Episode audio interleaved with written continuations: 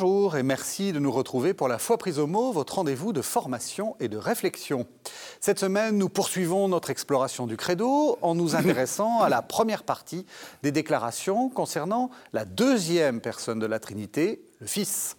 Le paragraphe est fort long, aussi je vous propose de le diviser en deux. Aujourd'hui, nous lirons la première partie qui concerne l'identité du Christ, en réservant l'émission de la semaine prochaine à ce qu'il a accompli. Car les premières phrases sont déjà très complexes. Pourquoi dire que Jésus est le seul Seigneur et répéter qu'il est lumière née de la lumière? Pourquoi proclamer qu'il est engendré et non créé? Qui comprend la distinction entre les deux verbes Et surtout, comment comprendre cet adjectif qui a été changé dans la nouvelle traduction du credo consubstantiel au Père? Voilà des questions pour un spécialiste de l'histoire des dogmes, le Père Joseph Fameret. Bonjour. Bonjour. Vous êtes provincial des prêtres du Sacré-Cœur et vous êtes professeur émérite à l'Université catholique de Louvain. Et puis, on se retrouve une nouvelle fois, Père Arnaud Montou. Bonjour. Bonjour. Voilà, vous avez bien vécu la, semaine dernière, ça ah, va Très bien. Alors on continue. Tout va bien. Jusqu'à la fin du carême. vous êtes prêtre de Sens-Auxerre et vous enseignez à l'Institut catholique de Paris. Alors peut-être une, première question, euh, Père Fameret. Euh, vous êtes provincial, donc vous êtes chef des prêtres euh, du Sacré-Cœur. De quoi s'agit-il? C'est une congrégation qui a été fondée par le père Léon Deon mhm. au XIXe siècle, en 1878, à Saint-Quentin, dans le nord de la France. Euh, c'est une, congrégation qui s'inscrit bien sûr dans le grand mouvement de la spiritualité du cœur du Christ, mhm. qui remonte euh, à Paray-le-Monial. Hein. Euh, alors, le, fondateur, disons, a laissé une grande ouverture dans les apostolats possibles de notre congrégation. Euh, il voulait, je crois, surtout former des formateurs de formateurs, avec une attention particulière, au monde de la jeunesse, mais également euh, à la misère ouvrière euh, du 19e siècle. C'est ainsi que nous avons des fraternités ouvrières en monde populaire, justement, pour être fidèles à, cet aspect social euh, de notre congrégation. Mais plutôt des formateurs plutôt des formateurs.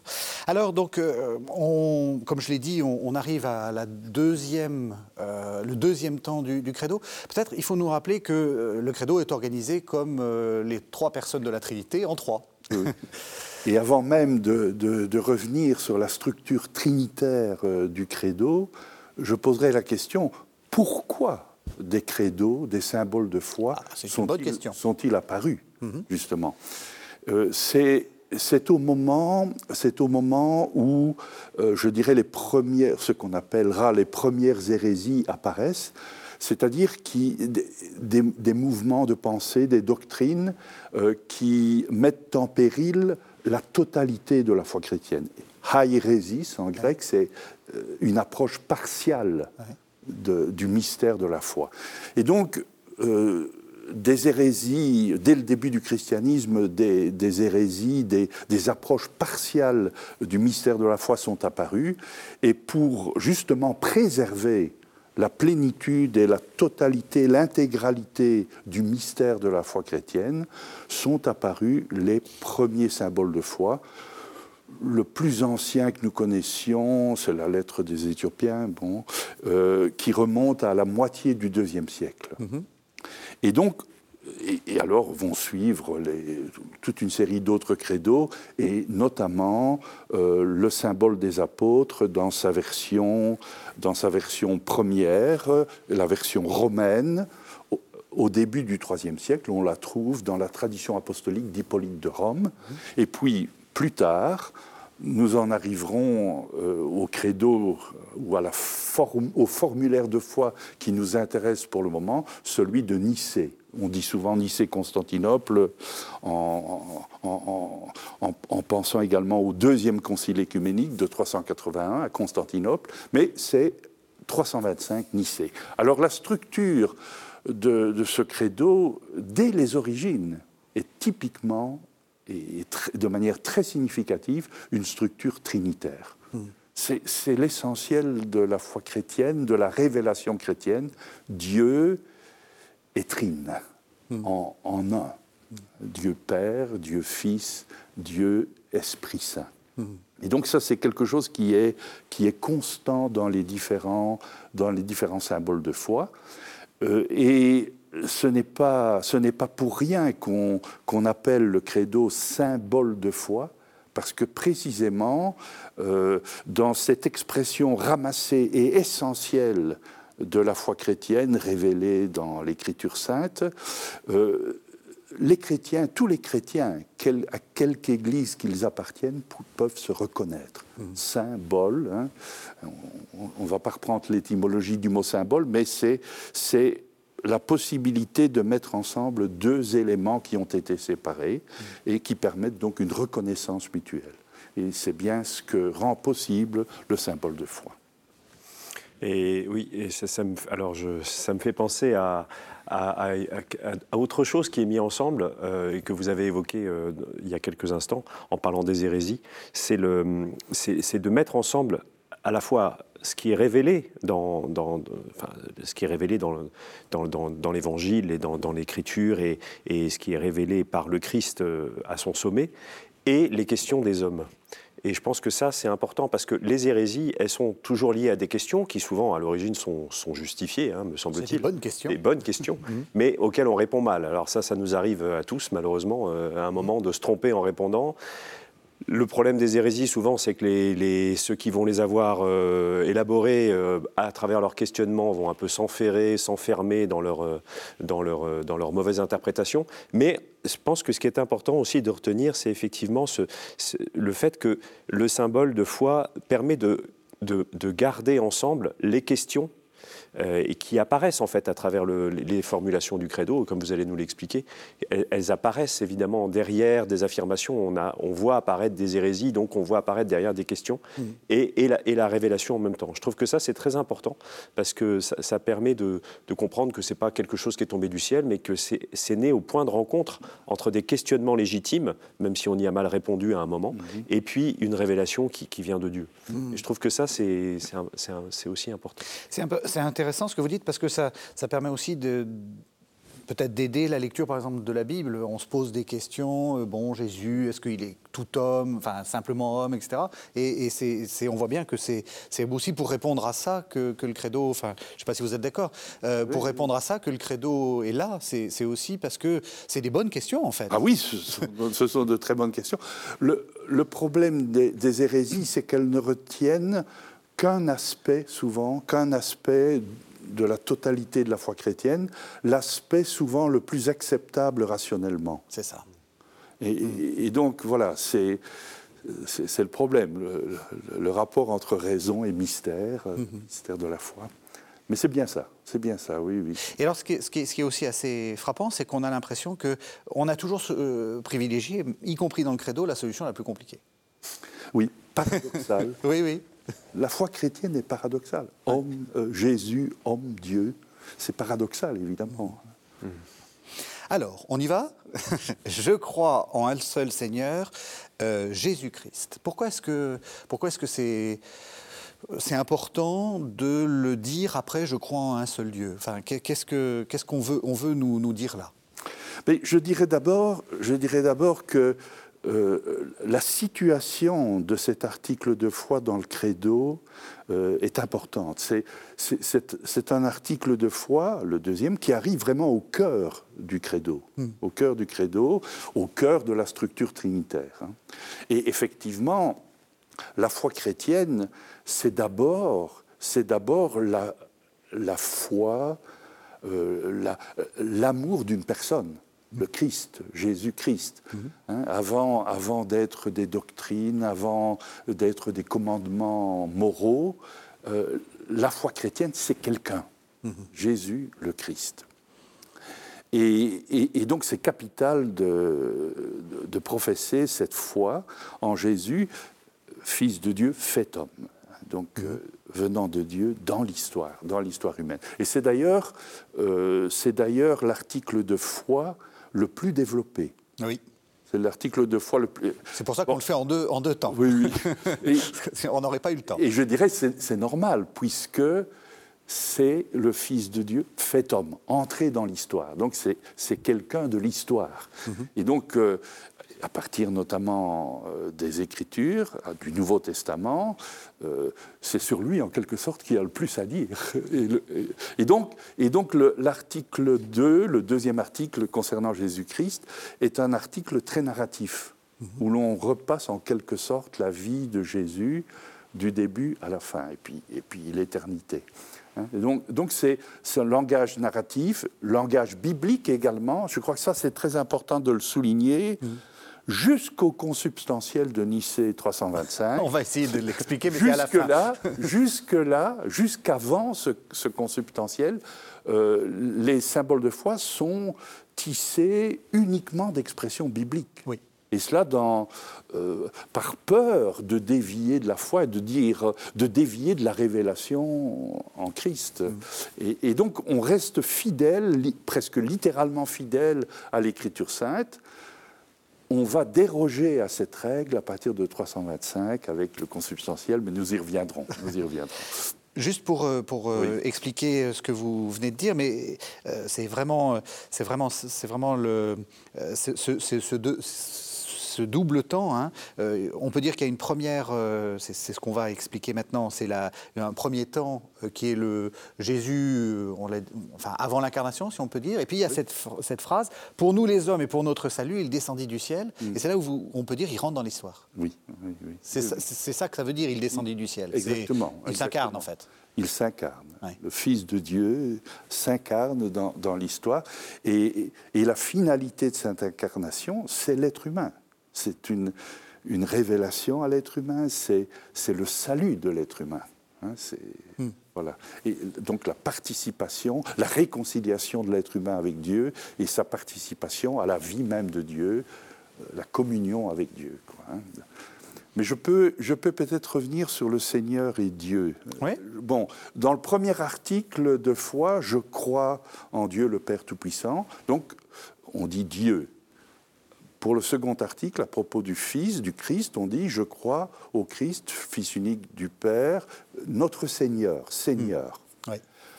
Euh, donc dans, dans, la Bible, et, notamment dans, dans, le Nouveau Testament, lorsqu'on emploie le mot Dieu, o théos, hmm. le Dieu, hein, le Dieu unique, c'est le Père. Et, et, donc, c'est peut-être la raison pour laquelle euh, le, mot Dieu n'est pas utilisé tout de suite pour le Fils, mhm. mais un mot tout à fait équivalent.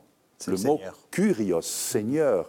Et dans la, dans la Septante, dans la Septante le, le Kurios est la traduction d'Adonai. Et donc, c'est un mot très fort mhm. à propos du Christ, notre Seigneur. Hein, c'est dire avec une autre expression qu'il est pleinement Dieu. C'est dire qu'il est pleinement Dieu ou c'est dire qu'il est notre Seigneur, c'est-à-dire que c'est le chef? Vous savez, il y a une jolie, il y a une fête qu'on appelle le Christ roi de l'univers, etc. Donc il y a toute cette, euh, hum, je sais pas, euh, il y a mythologie qui me vient, mais c'est peut-être pas très juste. Toute cette euh, théologie de la royauté. est-ce qu'il faut le prendre comme ça? Est-ce que, c'est votre provincial à vous, vous qui êtes provincial? Ou est-ce que vous exercez? Je ne pense pas vraiment, mais j'aimerais le demander à l'exégète que vous êtes.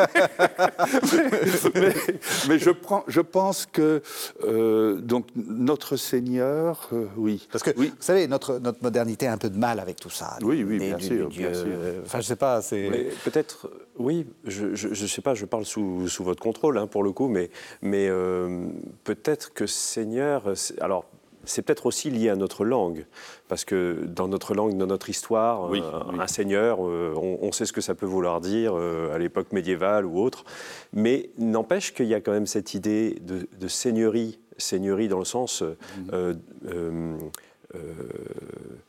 Pas domination, mais si quand même, mhm. sur, sur l'ensemble du monde. Et, et peut-être qu'il y a d'emblée dans, dans, ce terme de Seigneur quelque chose de, beau dans l'idée qu'il est, il est, il est Dieu, mais à travers cette... On, dit qu'il est Dieu, mais à travers ce terme qui tout de suite dit Dieu pour, euh, comme, comme le Fils qui s'incarne pour les hommes, pour sauver les hommes, pour sauver le monde, pour sauver l'histoire.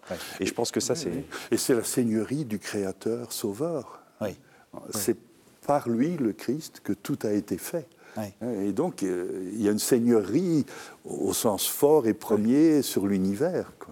C'est lui qui, qui, tient, qui tout. tient tout. Enfin, à la suite, avec le Père, dans le Père. Mm-hmm. Mais il tient tout. Il, voilà, c'est par lui que tout a été créé, comme le dit le prologue de Jean. Mm-hmm. Et, donc là, il y a une véritable seigneurie euh, euh, de création et aussi de salut.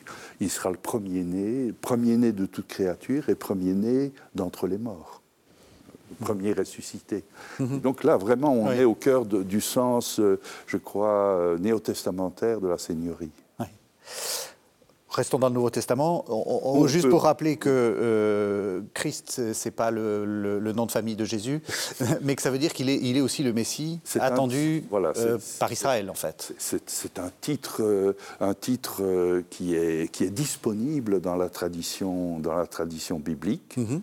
Et, donc, euh, voilà, il, est reconnu, il est reconnu comme le Messie loin, au INT, mhm. loin de Dieu, l'élu, l'envoyé, le, porte-parole au sens fort.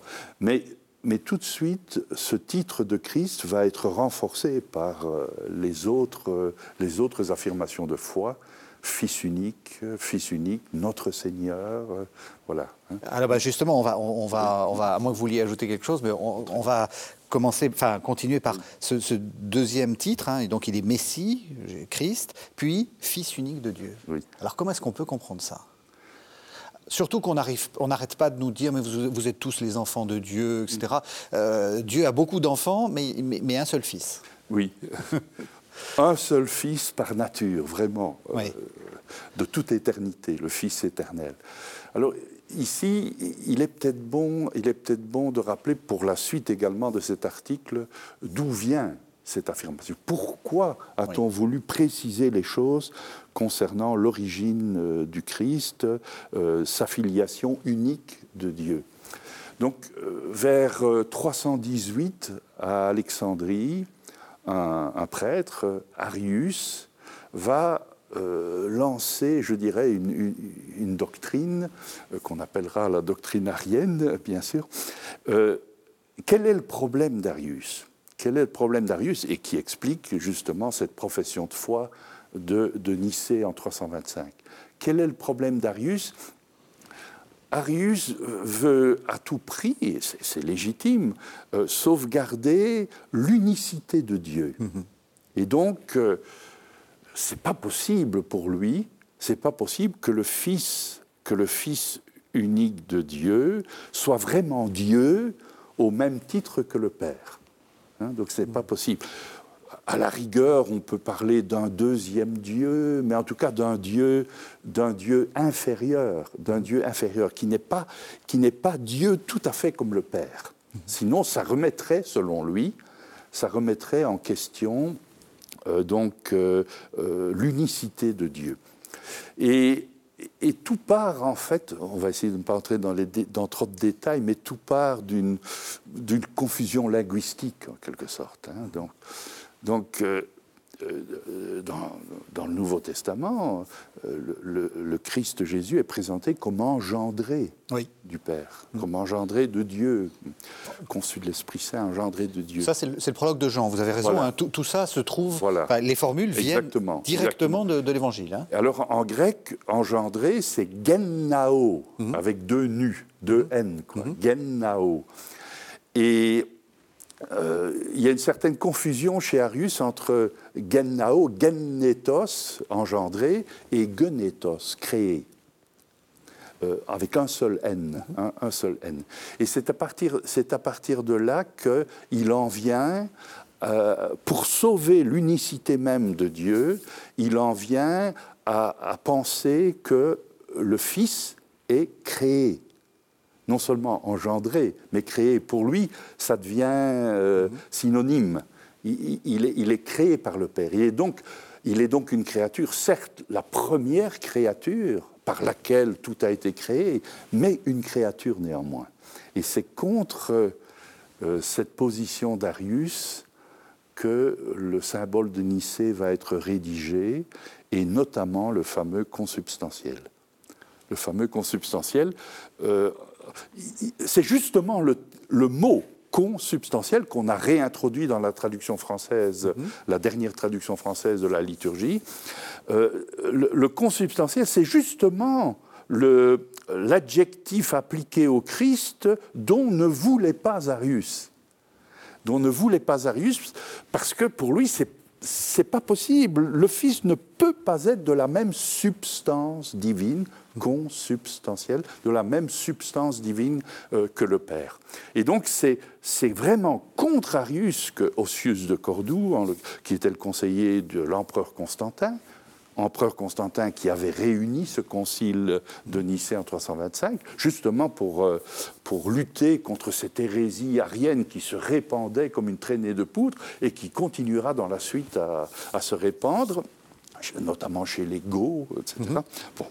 Euh, et, et, donc, et donc c'est pour, c'est vraiment pour, pour euh, barrer le passage à cette hérésie arienne qu'on a affirmé euh, dans le, dans le credo de, de Nicée ce consubstantiel. Le, le, Fils est vraiment de même substance, de même nature, disait-on mhm. antérieurement, de même substance divine que le Père. Il est Dieu à égalité avec le Père.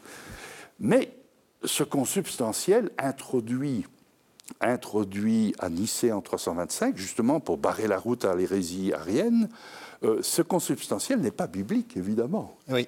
Il, vient de la, il vient de la culture grecque. Oui. Euh, il, vient de la réflexion théologique. Voilà. Et donc, le fait qu'il ne soit pas biblique va soulever évidemment des contestations considérable jusqu'en 381, le deuxième concile écuménique qui arrive à un compromis, à, un apaisement sur la question, à une clarification du sens du mot, parce que non seulement il n'est pas biblique, mais en plus euh, le consubstantiel avait déjà été utilisé dans le passé euh, par un hérétique, Paul, de Samosate. En même temps, en grec, consubstantiel, ça veut dire un peu de, même métal, donc c'est très matériel comme expression. Donc le consubstantiel avait contre lui toute une série d'objections, euh, alors qui ont été clarifiées jusqu'au concile de 381 de Constantinople.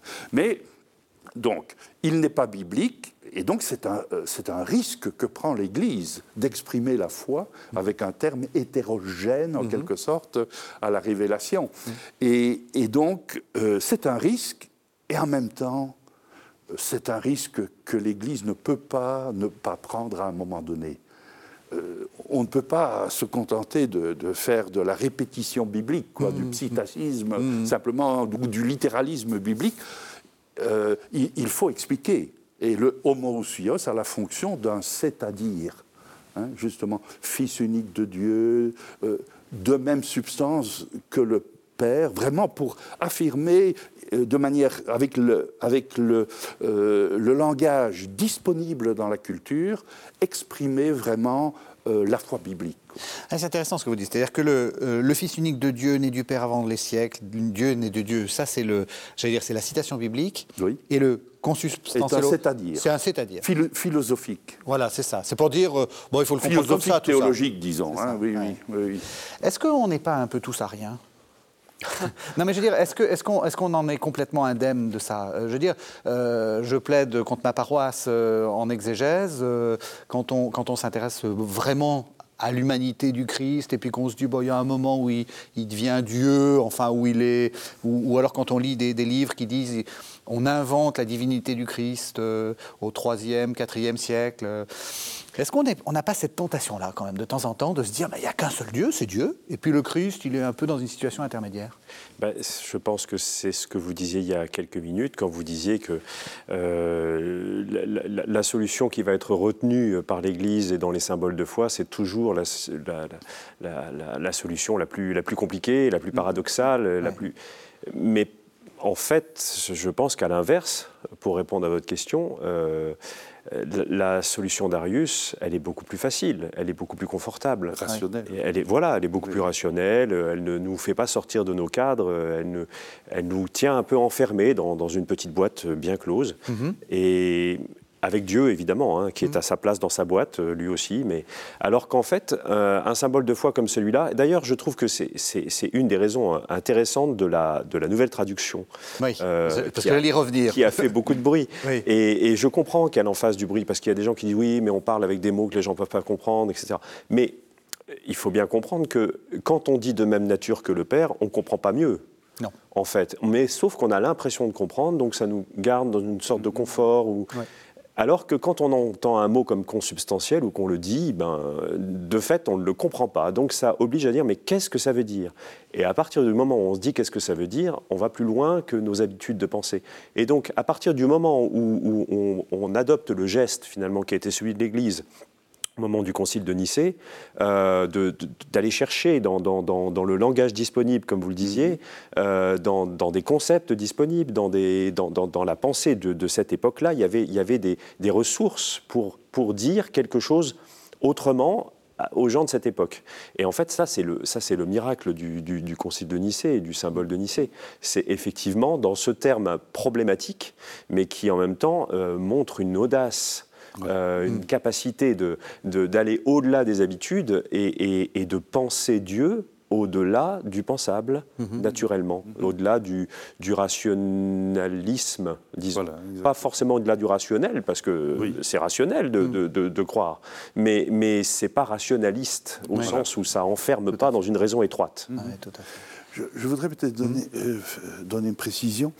Euh, donc, nous, modernes, ou postmoderne, nous avons du mal avec la divinité du Christ. C'est clair.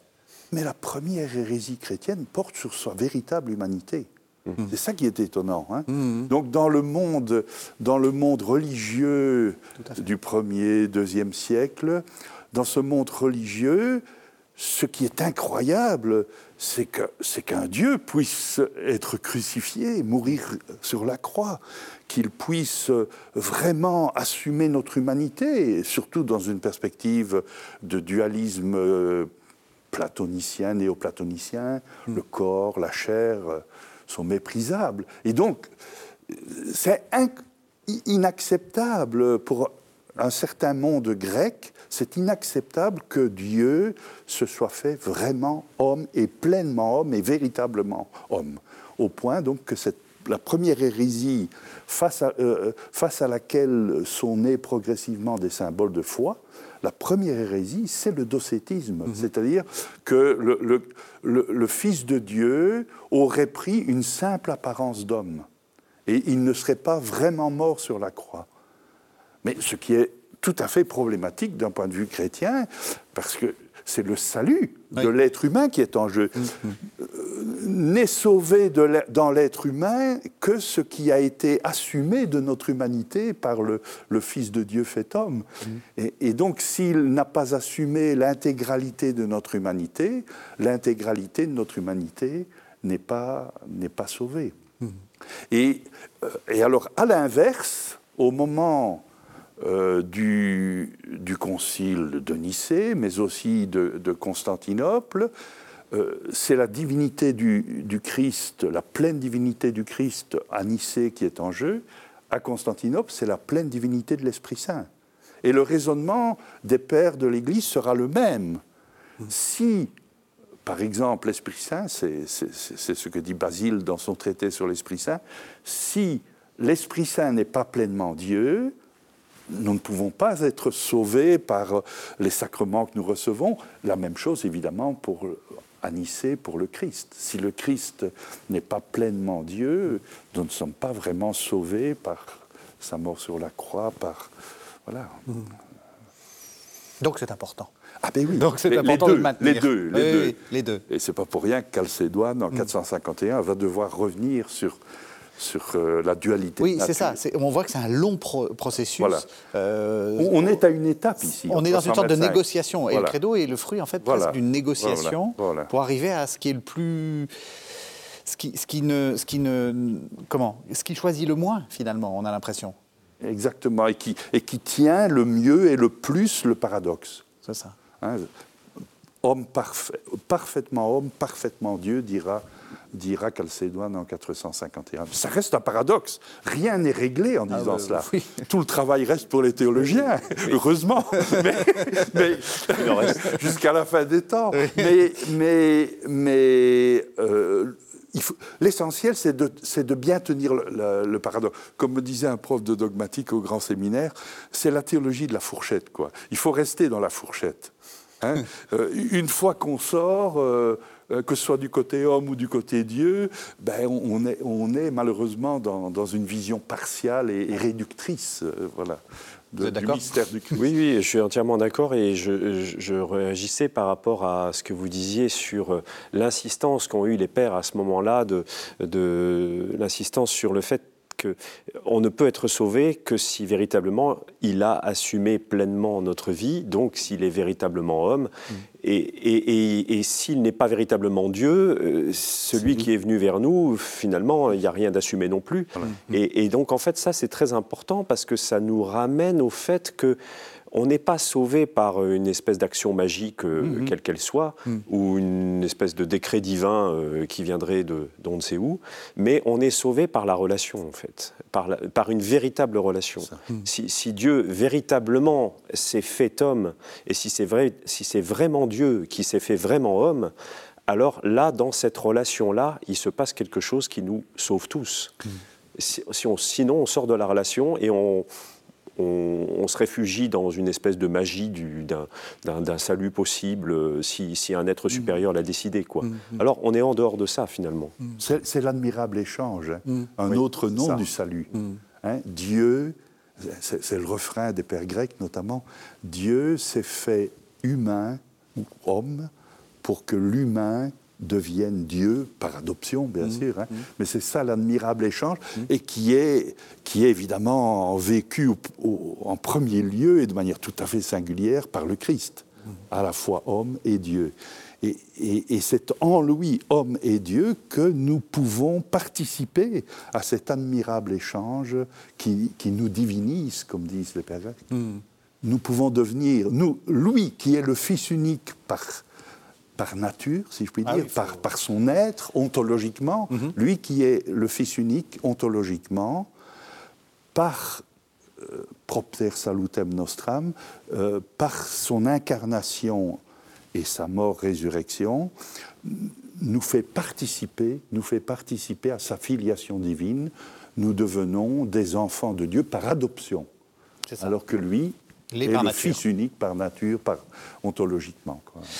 Pourquoi- être. Justement, est-ce que, enfin, on, on comprend mieux le, on comprend mieux ce que vous dites de consubstantiel comme une sorte de, euh, De c'est-à-dire. de c'est-à-dire, parce que effectivement, quand on commence à dire le Fils unique de Dieu, euh, le Fils est moins grand que le Père. Enfin, on- c'était des, c'était des êtes un expressions. bon, un bon arrière. voilà. Non, non, mais c'était des, c'était des expressions Oui, oui. qui, euh, qui étaient, qui, Oui, qui étaient un peu, fait. un peu ambiguës Et, quand et on dans parle la de, de Bible, d'ailleurs, voilà. fi- fils de Dieu a un sens générique, Oui. Messianique. C'est Oui, pas le roi peut être le fils de Dieu. C'est pas nécessairement le fils unique au, au sens ontologique comme nous C'est l'entendons. ça. encore. C'est ça. oui. Donc on, on voit bien que euh, on, Il est nécessaire de- de, il est nécessaire d'expliquer. d'expliquer. C'est ça. ouais. Et, et c'est bien ce que ce, ce qu'a ressenti le christianisme au début du IVe siècle et en, en osant faire ce geste audacieux, comme, comme vous disiez, euh, d'introduire donc du non biblique dans l'expression de la foi chrétienne. C'est en quelque sorte la naissance de la théologie, quoi, si on ça. veut. C'est ça. Alors pour, être bi- pour bien expliquer aux téléspectateurs, consubstantiel, cette substance, il faut la comprendre euh, comment? Et pourquoi est-ce que, enfin vous l'avez déjà dit, de même nature, ça paraissait plus simple, c'est pas. Est-ce qu'on peut quand même, est-ce que c'était quand même une bonne traduction de même nature ou pas? Enfin, vous voyez, juste pour que le téléspectateur comprenne ce que Oui. veut dire consubstantiel. Ça veut dire quoi? Ils sont tous les deux Dieu Mais, euh, euh, consubstantiel, en grec, c'est homo-ousios. Donc c'est de même ousie, Oui. de même essence, de même Voilà. substance Donc en gros, il est Dieu. Il est Dieu. Vrai. Voilà. c'est- On n'a on pas trouvé mieux à l'époque pour, euh, Voilà. pour vraiment dire qu'il est égal en divinité, en substance divine, en essence divine. Il est égal au Père. Il est vraiment Dieu comme le Père. Et c'est c'est évidemment le mystère de la, de la Trinité. hein. Ouais. Oui. C'est ça. Et, notre difficulté, c'est qu'on a des termes qui sont en fait des métaphores, parce que euh, on parle de nature, on parle de substance, ah. on parle de, comme vous dites, de, de, trucs qui, qui, en fait euh, mm. euh, habituellement désignent les métaux, désignent les, les, Mais, mais, je crois que c'est quand même une bonne chose d'être revenu au consubstantiel, vous êtes, parce que de même nature, c'est un peu un peu faible et ambigu, parce que nature, fusis c'est le langage de Calcédoine à propos donc de, de la personne du Christ en lui-même, de nature divine et de nature humaine. Euh, bon, on, se comprend et de toute façon le langage est infirme, hein, d'accord, on le sait bien, mais je crois que c'est quand même mieux, et en tout cas c'est, une traduction plus exacte. Oui, c'est ça. Hein, de même ousi, de même substance, c'est le mot, c'est le mot grec. Il n'y a pas nature dans homo ousios. Hein. Puis c'est pratique parce qu'on n'a pas traduit le latin, parce que le latin... c'est consubstantialis. voilà, consubstantialis, donc du coup, on ne s'est pas mouillé. Alors une fois qu'on qu'on en est là, du coup, on peut revenir en arrière euh, et tout, j'allais dire, tout se comprend. Euh, fils unique de Dieu, né du Père avant tous les siècles, Dieu né de Dieu, lumière né de la lumière, vrai Dieu né du vrai Dieu. Ça dit, tout, ça dit exactement la même chose? Oui, et, remarquons les, les insistances. Hein. On, est presque dans le pléonasme, quoi. Hein, on, a vraiment peur qu'on ne comprenne pas, quoi, et, qu'on s'oppose à, Arius. Et donc, euh, donc reprenons donc de, fils euh, unique de Dieu. Oui, fils unique. Né du Père avant tous les siècles. Né du Père avant tous les siècles, c'est également, c'est également ce que, ce que niait ou ce que mettait en doute Arius. Hein. tout est contre Arius ici, hein, Dans, le, dans, cet article sur, le Christ. Euh, donc, euh, euh, Arius disait voilà, le, Christ euh, est un, second Dieu, mais il a été créé, donc il n'existe pas de toute éternité avec le Père. Ben oui, il fallait qu'à un moment. C'est bien, c'est bien cela qu'on pointe ici. Il, non, Arius, il est né de toute éternité, il est engendré de toute éternité du Père. C'est ça. Alors ça, ça vient aussi de l'Évangile de Jean. Hein, voilà, toujours le prologue. également. Dieu né de Dieu, lumière né de la lumière. Ah ben, voilà, de nouveau, on a vraiment peur qu'on ne comprenne pas. Hein. Dieu, il est vraiment Dieu, né de Dieu, et la lumière, c'est l'attribut divin, un attribut divin par excellence. Hein. Hmm. Lumière née de la lumière. Donc c'est toujours dire, redire en d'autres termes, avec d'autres expressions, euh, l'égale divinité entre le Père et le Fils. Vrai Dieu né du vrai Dieu. Ah, si on n'a pas encore compris à ce moment-là. c'est là où on voit le, théologien qui parle de pléonasme. Le poète parlerait de. Il y, a, il y a quelque chose d'assez de, beau. Oui, il y, a, il y a quelque chose presque d'ordre d'une sorte de déclinaison poétique. Euh, c'est très beau. Moi, ça fait partie des, des, mots que j'aime le plus dire dans, dans, le, dans, le, dans le credo. Parce que je trouve qu'il y a quelque chose dans le rythme.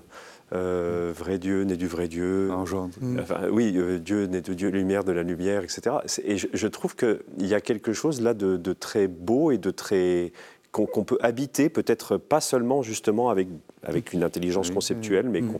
qu'on peut habiter, on y descend dans ces mots, en fait. Mm. On, a l'impression de, quelque chose qui nous habite. Et puis, euh, et puis je pensais aussi que, c'est évidemment, c'est quand même un texte élaboré euh, dans, l'Antiquité. Mm. Et, dans l'Antiquité, il, il, y a des règles, un peu de, rhétorique, de la, manière dont on parle, les, discours. Les... Et donc, évidemment, un discours comme celui-là, on, on l'imagine bien aussi dans, dans, la, dans la pensée, dans la manière d'exprimer la pensée des anciens. Euh, qui, on voit bien, on est dans un texte de la fin de l'Antiquité, en fait. Hein, euh, même si c'est le début du christianisme, on est encore dans l'Antiquité. Et donc, et donc c'est, pas, on n'est on pas du tout dans. On dirait pas ça aujourd'hui comme ça. Mm-hmm. Sauf si on voulait garder l'aspect poétique. Et oui, il y a un rythme. Hein, il y a... Oui, il y a vraiment un rythme. Oui, et en même temps, si on revient à Lumière de la Lumière, il y a quelque chose d'assez. Euh, euh, enfin, c'est une comparaison, évidemment, mais qui est, qui est, euh, qui est très éclairante, parce que c'est le cas de le dire. oui. Pardon. mais, mais, parce que parce que c'est très difficile de distinguer le soleil de sa lumière. Et, enfin, je veux dire, même pour, pour essayer de, se de comprendre de quoi on veut parler. Oui, oui, c'est une métaphore qui a été employée d'ailleurs par les pères et qui, qui, va servir très longtemps, tout, tout au long de la période médiévale, euh, cette, cette, image de la lumière, du soleil, des rayons du soleil, etc., va être utilisée en, théologie. Et, évidemment, elle nous parle encore. C'est peut-être une des images, euh, une des métaphores qu'on peut utiliser le mm-hmm. mieux avec des enfants, par exemple. Mm-hmm. Euh, parce que le, credo, il est aussi fait, euh, il est fait pour nous rassembler dans la foi, mais, mais il sert aussi souvent, euh, je ne sais pas d'ailleurs si c'est la meilleure chose à faire, mais il sert aussi souvent pour, pour expliquer la foi à ceux qui la découvrent, la foi chrétienne à ceux qui la découvrent. Hmm. Alors, des fois, on est, c'est sûr que le consubstantiel, on y va fort, quoi. Hmm. Sauf si on s'adresse à des, à des philosophes qui veulent, qui veulent rentrer dans la foi chrétienne. Voilà, alors là, dans ces cas-là, on aura peut-être de quoi apprendre d'eux, d'ailleurs. Mais dans le sens c'est vrai que la lumière parle parle naturellement à tous ceux qui ont déjà fait l'expérience de la lumière. C'est ça. Et puis c'est vrai que ça dit bien cette communauté entre le Père et le Fils, hein. lumière de la lumière. Il y a, on peut il y a un continuum. on n'arrive pas à distinguer la source de la lumière de la lumière. exactement, c'est ça. Je crois que c'est Grégoire de Nice, je crois qu'il utilise aussi euh, cette expression justement. Oui, puis la traduction, d'ailleurs, si, on prend une traduction encore plus serrée, c'est lumière de lumière. Hmm. Oui. C'est encore plus. Parce que nous, lumière née de la lumière. Mais, oui, oui, c'est. Lumière de lumière, Dieu de Dieu. Oui, c'est vrai. Ça, c'est encore plus fort. Il y a, encore plus de rythme. En latin, ça. ça, ça Lumen d'illuminé. Oui, il y a un côté. efficace. Engendrer, non pas créer. Alors, euh, vous l'avez, vous l'avez expliqué, c'était la formulation. Enfin, là, là, là, pour le coup, on pointe. Euh, on pointe littéralement. On, pointe littéralement. Le, euh, discours d'Arius, oui. pour, pour, bien comprendre, est-ce que. Enfin, parce que entre engendrer et créer, nous, on fait pas de, on fait pas de. Est-ce qu'il faut chercher justement euh, à, aller plus loin que de dire c'est contrarius? Est-ce que ça, est-ce que ça dit quelque chose encore en théologie, ce engendrer non pas créer? Est-ce que, est-ce qu'il y a des, des, théologiens de l'engendrement et... Très clairement que le, le, Christ n'est pas, n'est pas créature du Père. C'est ça que ça veut dire. Il est dans une relation, dans une relation tout à fait unique avec le, avec le Père, euh, en Dieu même, en Dieu même, euh, et engendré, évidemment, nous n'avons pas à le comprendre, évidemment, à partir de l'engendrement humain. C'était un, des problèmes d'Arius, d'ailleurs. C'est qu'il il avait une vision un peu trop matérielle de l'engendrement mhm. du Fils par le Père, ce qui lui faisait rejeter cette expression. Oui, également, mm. et, pour retenir plutôt qu'il était créé. Mm. Hein. Mais donc, je, crois que, je crois que ce passage euh, affirme clairement cette relation, cette relation mystérieuse et unique entre le Père et le Fils, mais qui est de l'ordre de, l'égalité, qui n'est pas de l'ordre de la, de la création. Oui. je reviens, pardon, je reviens, je reviens là-dessus. Je vais encore jouer à, l'arien, mais euh, tout, tout vient de cette idée de fils unique. C'est ça qui est compliqué. Parce que quand même, quand on pense à un fils, on pense à l'idée que le fils, il vient après le père. Enfin, normalement, c'est mhm. comme ça dans, les relations ah, humaines. Euh, dans, dans l'ordre... On aurait mieux fait d'abandonner le, d'abandonner le nom. Non, dans l'ordre traditionnel, dans l'ordre traditionnel de la Trinité, le père est premier. Et la source de la divinité dans, dans la Trinité. Mais c'est ça le mystère trinitaire. C'est que alors qu'il y a une taxis, comme disent les Grecs, un ordre entre les personnes de la Sainte Trinité, Père, Fils, Esprit, Hein, selon l'ordre de l'histoire du salut. C'est important ce que, ce que vous dites parce que ça va nous aider pour, euh, pour l'article sur l'esprit le, sur le, qui procède. Là, on, aura d'autres, mais ça sera pour dans plusieurs semaines. On, a le temps de se préparer. Et donc, il y a un ordre, un ordre entre les personnes de la Sainte Trinité, évidemment, qui, qui nous vient de l'expérience de l'histoire du salut. Hein, euh, mais euh, cet ordre et cette primauté du Père qui justement est à l'origine du Fils et de l'Esprit, euh, n'empêche pas, n'empêche pas une pleine égalité dans la différence entre ces trois personnes. Mais le Père est la source, l'origine, mmh. le commencement, arché. Mmh. Mmh. le début. Fons deitatis, la, la, source de la divinité. et, la divinité, voilà, passe du Père par le Fils dans l'Esprit. Hein. mais ça reste évidemment un, mystère total pour, pour nous, mais c'est ce que l'on peut essayer de dire à partir de, de, notre expérience de foi, à partir de la révélation. Et de ce que nous disent les, les, Écritures qui sont ça, un peu, oui. on peut dire un peu ambigu. Oui. Et donc on essaie de bricoler avec. Est-ce qu'on peut dire ça un peu comme ça? euh, C'est un peu cavalier, mais enfin, enfin vous... Mais je, je dirais qu'effectivement, euh, euh, les, Écritures ne sont, pas, ne sont pas sans ambiguïté, puisqu'il a fallu hmm. des siècles et des siècles pour arriver à, préciser doctrinalement, justement, ce qu'est la Trinité, euh, la Christologie, etc. Alors, je vais essayer de ne pas être trop cavalier pour la, fin, parce qu'il nous reste 7 minutes exactement, et on a 7 minutes pour un des, une des expressions, là aussi, qui est assez compliquée, et par lui, tout a été fait. Alors qu'est-ce qu'il faut comprendre par euh, et par lui tout a été fait? C'est le par, évidemment. Oui. Parce qu'on a, on a, on a l'impression que, Dieu, Dieu fait tout. Oui, c'est ce que je disais. Mais voilà. Euh, et l'approche, euh, l'approche du Dieu créateur en christianisme, justement, comprend la médiation du Fils. C'est ça. Hein, donc, bien sûr, le Père est à l'origine de toute chose. C'est lui qui crée, mais qui crée par le Fils, et j'ajoute dans l'Esprit, hmm. hein, pour être complet. Mais donc le, Christ est, médiateur, et médiateur de, la création. Hmm. Hein, cela fait partie de la communion intime entre Père, Fils et Esprit, hein, que tous les trois que tous les trois soient impliqués, engagés dans l'acte de création, dans, oui, dans l'acte de création, comme d'ailleurs dans le salut. Hmm. Donc, donc le par lui tout a été fait euh, me, paraît, me paraît très important pour, pour signifier justement que c'est la Trinité tout entière qui est à l'œuvre dans la création et, et dans l'histoire du salut. J'ai une question un peu, un peu provocatrice. Est-ce que c'est normal si on ne comprend pas tout ce que dit le père Fameret Je veux dire, c'est très clair ce qu'il dit, mais, mais en fait, on voit bien que c'est très complexe je veux dire, vous, quand. Euh, euh, euh, c'est pas une critique, hein, au contraire. Mais c'est, est-ce que c'est -ce c'est normal de ne pas tout saisir? Alors, ah, moi, je pense que c'est absolument normal. Ça reste un mystère. Et puis, je pense que, c'est normal qu'en fait, on, on, ne saisisse pas tout, même quand on le dit. C'est ça. C'est ce qui peut sembler encore plus étonnant. mais, mais, en fait, c'est en le disant parfois que, enfin, quand on, quand on enseigne, on se rend compte que c'est en le disant qu'en fait, souvent, les choses se clarifient. Et en fait, il faut réussir d'ailleurs à faire passer les gens à une formulation de la foi. Alors, on a, euh, on, a fait des tas de, tentatives à certaines époques de faire redire, euh, réécrire des credos aux enfants qui faisaient leur profession de foi, etc.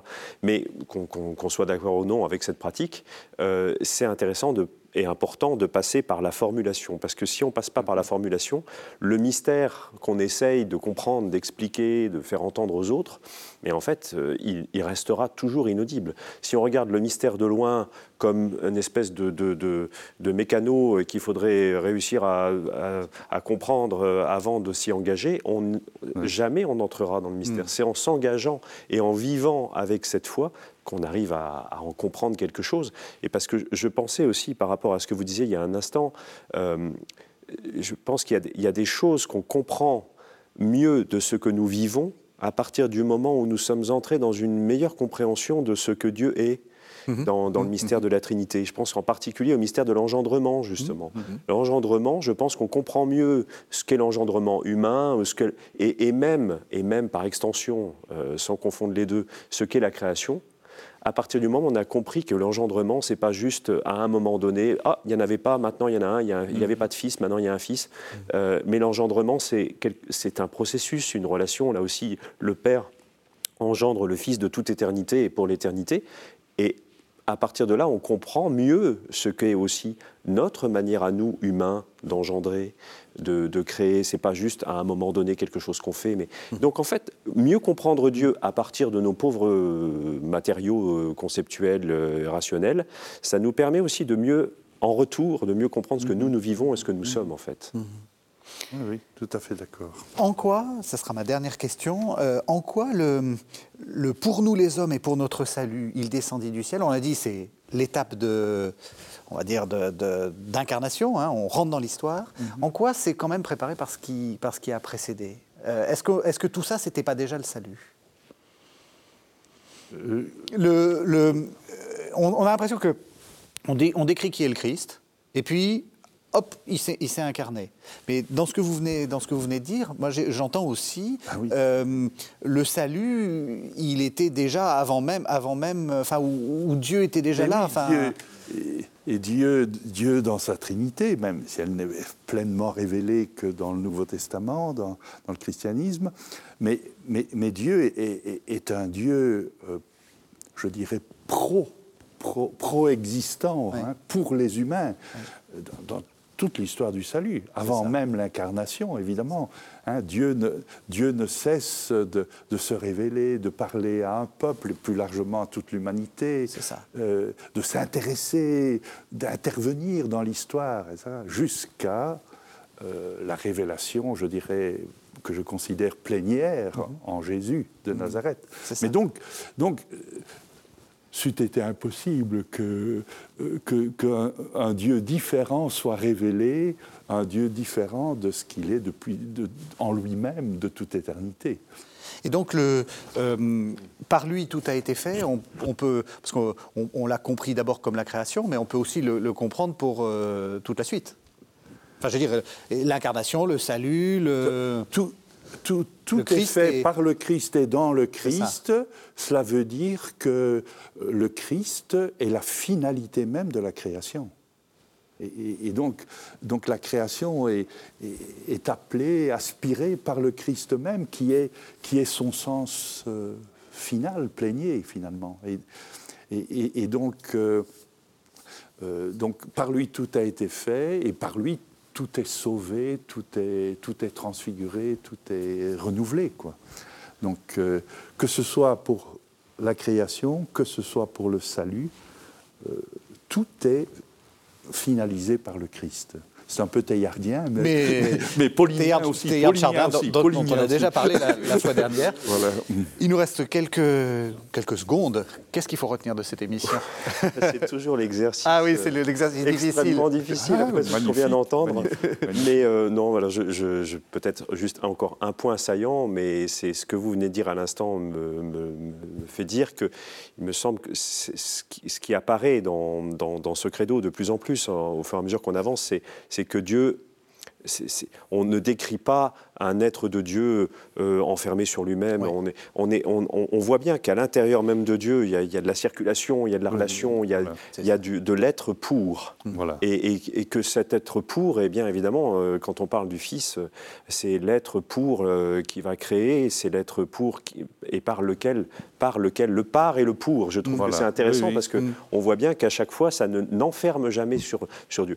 Et peut-être que le deuxième point que je retiendrai, qui est en lien avec le premier, et c'est ça qui fait une ligne un peu entre les deux, c'est l'audace du consubstantiel, de ce moment où justement l'Église prend acte de, comprenant de mieux en mieux, euh, au fur et à mesure de l'histoire, qui est Dieu, eh bien, elle, adapte, elle adopte finalement, peut-être inconsciemment, je ne sais pas, mais elle adopte un peu le même type de comportement en disant, eh bien, on ne va pas rester enfermé dans nos concepts à nous, dans nos, dans nos idées à nous, mais on va transmettre à, partir des questions et du, du, du, vocabulaire disponible dans la culture dans mm. laquelle nous sommes, et donc on va utiliser d'autres termes, des nouveaux mots pour mieux faire comprendre. En fait, le consubstantiel est missionnaire. Oui, c'est ça. Eh bien, c'est là-dessus qu'on terminera. merci vraiment, merci vraiment à, tous les deux d'avoir euh, rendu ces, ces, articles un peu, qui sont quand même un peu difficiles, aussi clairs. Et qui merci. Restent difficiles. Et qui restent difficiles, on l'a bien compris.